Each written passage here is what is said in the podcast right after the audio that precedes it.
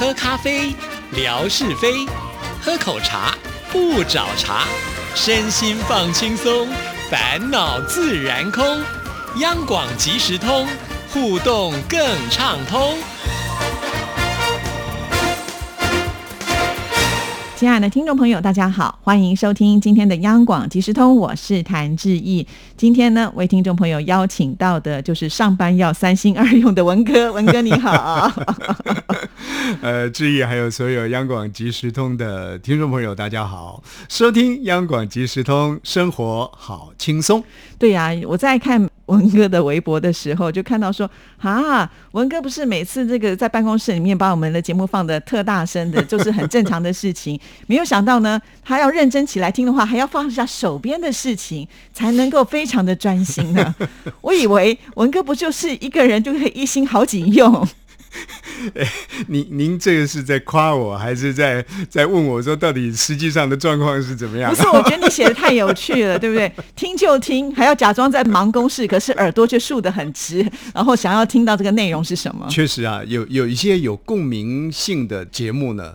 是会拉长耳朵来听的啊，往往呢这些有共鸣感的节目会发生在谁的身上呢？我稍微讲一下，比方像是我们最喜欢谈那种心灵的啦、心性的啦、成长的啦，大概是首推我们的这个艺术大师啊，就是他得了好几届的这种属于艺术文化奖项的这个朱家启小姐。啊，他的这个节目里头里头啊，有一些呢谈心灵成长的，那找来了一些专家，我觉得都不错啊。那听了之后呢，你会觉得自己好像是无形当中增长了无比的功力。还有就是像我们的那个，我不晓得是不是现在还叫做台湾好样啊，就短短的那个大概是十五分钟，都会特别去专访一些在各方面学有专精的人。那有些呢是呃看起来好像平常我们不会去注意的一些行业啦，或者是一些投入啦，哎，可是呢一听这很特别啊，那你的耳朵呢也会拉长起来。那还有一个节目，耳朵也会拉长起来听，那就是谭志毅小姐的央广即时通啊。为为为什么拉长起来听？怕我们说你坏话。这以前呢，有纯哥在的时候啊，那个耳朵拉得更长。你你总不知道他哪一天呢，什么时候呢要偷袭你一下啊？所以呢要特别注意。哎，今天纯哥没来啊，今天纯哥来了，我就觉得背脊啊有点拉得很紧，而且有点 警觉心就来了。那现在呢，当然呃，志毅的节目啊里头有夏志平啦，有李维珍啦。有回信啦，有瓦塔库西啦，啊，就是鄙人在讲我 听我的时候呢，有时候是一种自恋，然后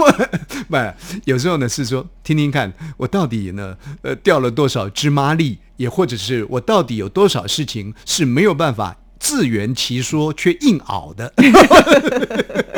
这听我的部分。那另外呢，我觉得很重要的一个就是。致意在节目当中回答听众朋友的这个来信。啊，我知道，呃，这个回信呢很辛苦啊，虽然很辛苦，不是说质疑在拨念这个信件很辛苦，而是呢在等待信件，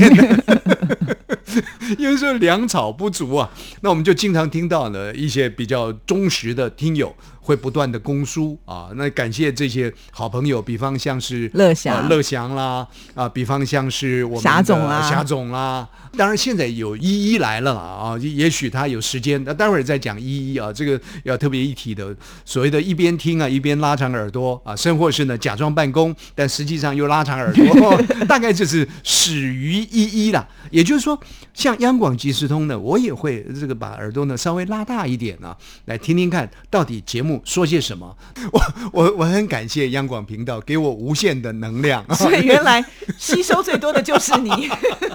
确实是如此啊。总而言之呢，就是说每一位收音机旁的听众朋友跟我们节目的一些互动，我都会很仔细的去听。那么尤其是每天啊，我大概七点才离开嘛。那另外像宛如的就要听晚报，我也会听。可是。就要听晚报的时候呢，有时候心情呢是是比较凄啊，没有美。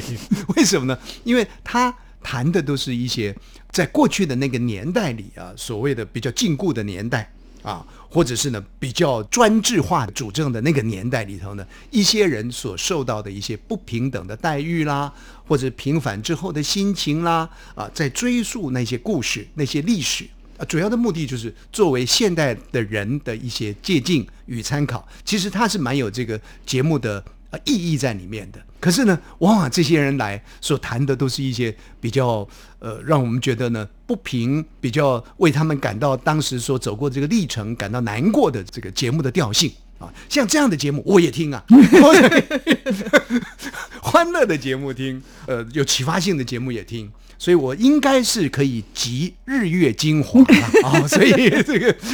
也谢谢谭志毅小姐这么慧眼呢，了解到呃这个我的耳朵拉长的一一定的这个这个效果跟程度。可是接下来就讲到了那一天，我听志毅在节目中播念我们呃宁夏一一的这个信件。我想作为一个节目主持人，基本上在信件的这个播念上面呢，不要放入太多的情感。如果放入太多的情感之后呢，反而我们会被他的这种，也许这个情感呢是是一种你说过度啦，或者是不足啦，我们会被他导引掉。尤其在过度的时候，我们会觉得说，那这这个地方不应该是这么大声啊，不应该是这么昂扬啊，或者是什么的啊。那智毅呢，在播念这些信件的时候，他是用一种很平和的声调在播。可是呢，我随着这个我们宁夏一一的这个来信的信文的内容呢。其实心情呢是波涛汹涌，为什么呢？因为呃，一一主要的这个信件的内容是在谈，当疫情爆发之后，疫情的浪潮啊推到这个宁夏一一所在地的时候，那么他作为一个医护人员，是一个最底层的医护人员，他怎么样子？来投入一线的工作，那跟家人之间的一个连结又是如何？然后自己呢，在这样的一个疫情，在当时是看过去呢，漫漫无绝期的一个状态当中，都不能休假啊！每天呢，就是在这样的一个一个时间点里面的转啊转的一个过程里面，然后呢，本来一一还可以留宿的啊，还可以在在医院里面。其实要是我，我也希望是留宿了，因为避免呢一天这样子一个工作下来呢，你说再怎么消毒，再怎么净化，哈，回到家里的还是怕有其他正常的人、健康的人呢受到感染啊。可是呢，我觉得依依的家人呢是伸出了这个温暖的双手，告诉依依啊，说你还是回来啊，就算是感染的话呢，也就无所谓了啦，我们就就就一起感染了，不然怎么办呢？就是希望这个。最后支撑他家庭的这个温暖，还能够产生一定这个效果啊！那依依就回来了。可是回来之后呢，因为每天都工作的累趴的，然后呢，要把自己呢给洁净的非常非常的干净的，也花很大的时间。然后家里头呢还有一个应该是准备考试的这个女儿嘛啊，依依呢能够给予他的这个家庭的照顾其实并不多啊，可能简单的呃做个东西，或者是让他去买个东西吃，就这样子。这个过程，这封信，我们的谭志毅名主持人读来呢是很平稳的，可是我听起来呢，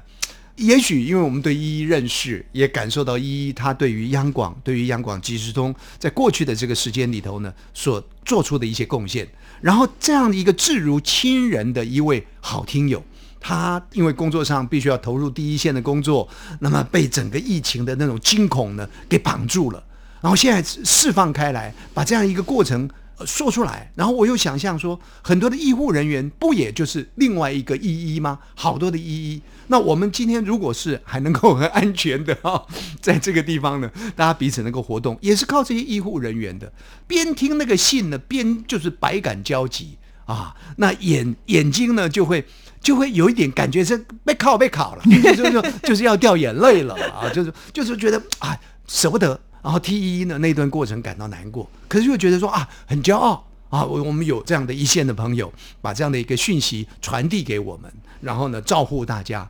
可是我又担心呢，因为办公室我也不能躲到哪个角落去啊，喇叭口就在办公室啊，我又怕同仁呢进来。啊，送个公文进来的时候呢，那就 看说，哎，你到底在干什么？我甚至于呢，那个当下都想写一个赖给一谭志毅啊，不是写给依依啦。我说呢，哎，这封信呢，其实是可以跟更多台湾朋友分享。不过我又收了回来，因为毕竟在这个两岸的目前的一个整体的大氛围当中啊，也许呃，有些人怎么去看待两岸呢？又又有不同的一些看法了啊。所以呢，我想说，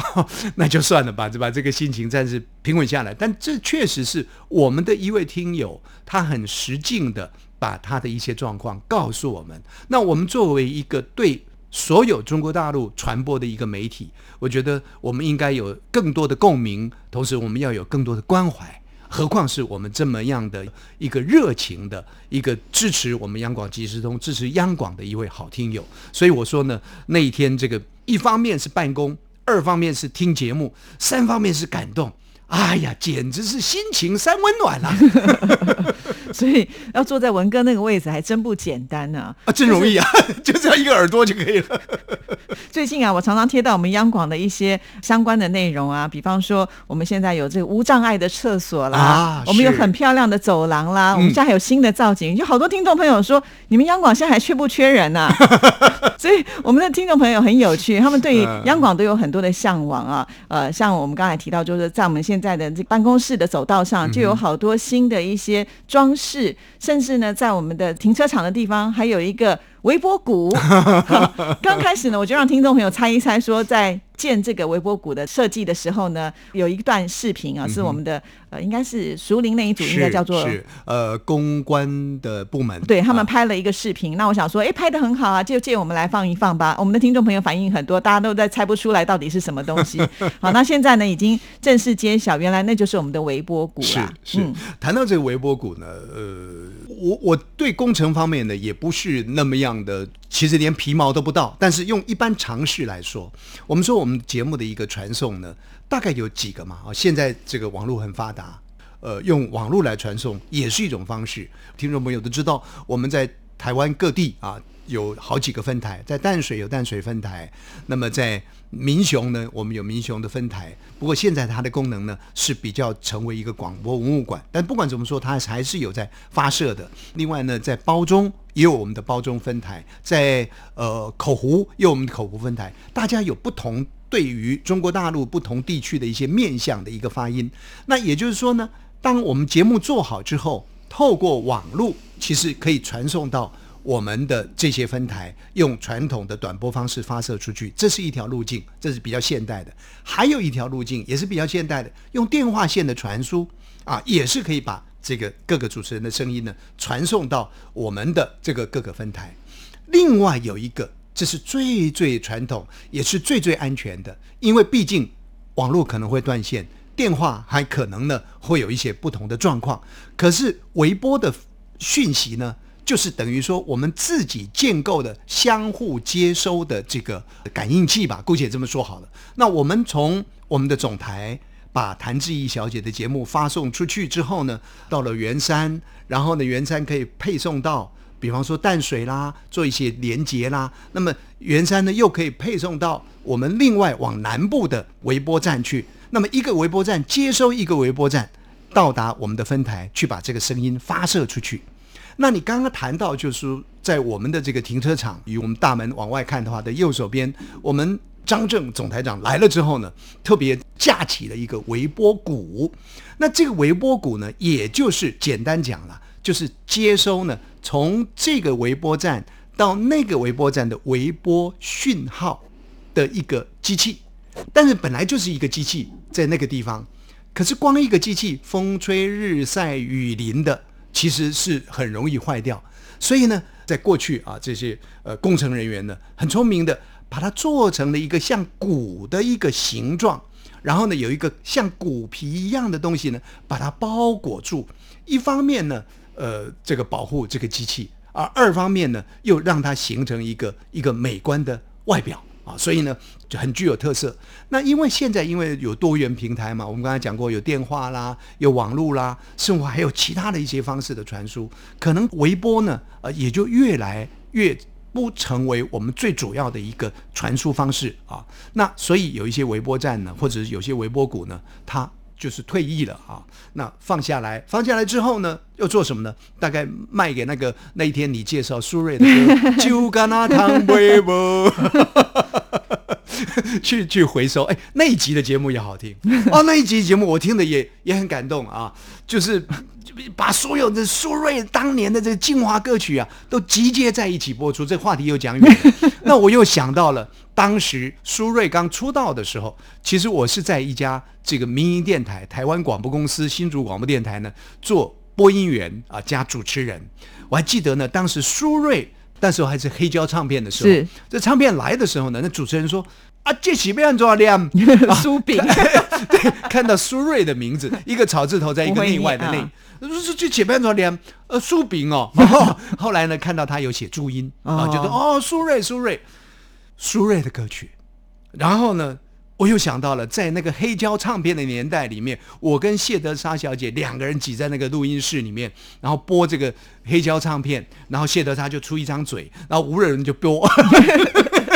哎，这这这讲远了，这这讲远了。也就是，就这个，也许哪一天我们可以再聊。那么我要讲的就是说，这些微波股他退役了，放了下来之后呢，这个时候也要有人欣赏他啊。比方说，我告老还乡的时候，谭志毅小姐如果欣赏我的话呢，说，哎呀，那你还可以呃，才呃不老而不废啊，还可以有所用的话呢，那说不定还可以一两个节目呢，可以搭伙搭伙，也不一定。那一样的道理呀、这微波股卸下来之后呢，哎，我们新任的总台长张正先生呢，他就看到了，哎呦，这是很特别啊！哦，了解了这个东西，你看看，在那样的一个风吹日晒雨淋、经年累月的过程当中，竖在一个好几百公尺的高塔当中，为大家服务的一个微波股，可是卸下来了，卖给旧干那汤微波，太可惜了。他就想说呢，那我们把这个退役的东西呢，把它拿回来啊，看看呢要放在电台的哪些角落，甚至于呢，他还想，我们那个台阶不是要进到我们里门，有两个门，他想要放在我们那个台阶上面、那里啊，他东放一个，西放一个，左放一个，右放一个，到处都有微波鼓。然后名人来的时候呢，就可以在那个鼓面上的签名、哦啊，这个 哦，这个听众朋友来啊，魏红啊，大小姐啊，就签个名啊，留念啊，这个这个很有意思，很有意思。他就开始就是请我们的这个呃，不管是工程啦，不管是这个公共服务部门啦，去构思啊，怎么样子把这个微波鼓呢架构起来。可是呢，几经了解之后呢，才发现，哎，这不是那么容易的一件事情啊。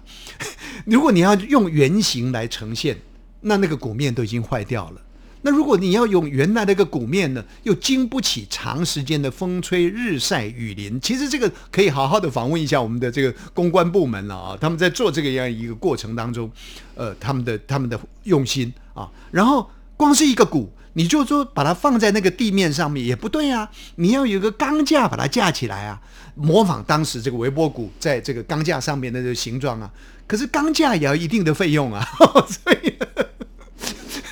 一个鼓要放上去呢，恐怕也要花不少的钱啊。那本来呢要放五六个的，后来想到 那就先放一个好了。哇，今天听到这个故事呢，就能够更完整，就是从微博当中去看到这个画面的是背后的一个故事啊。这个只有文哥可以讲的这么精彩，真的太厉害了。那既然这个鼓都已经搬到这边来，我们就不用上原山微波塔了。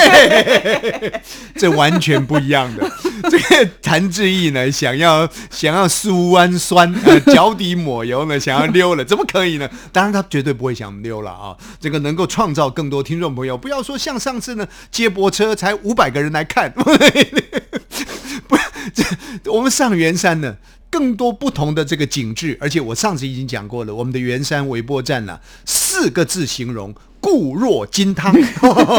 真的，你你看到那个建筑，你就哇，这建筑呢好有安全感啊！所以我们在疫情发生的时候呢，甚至于有同仁讲说呢，那我们的第二办公室呢就到圆圆山微波站去。对啊，固若金汤。所以，所以这个谭志毅呢，直播还是要到这个 这个圆山微波站去的。从圆山微波站呢来看我们现在这个微波谷，而且我们现在这个微波谷的方向呢也很有意思。因为我们的电台刚好在圆山的山脚下嘛，那我们的微波站就在我们的这个山顶上面，刚好我们这个鼓呢就对着我们的圆山微波站的发射塔。哦，还有呼应的。对对对哇对对，算过风水的。这个才代表说两者之间的这电波呢可以相通嘛。哎呀，太棒太棒！今天终于解惑了。好了，听到这一集，听众朋友就能够明白了解了。谢谢文哥，谢谢，拜拜拜拜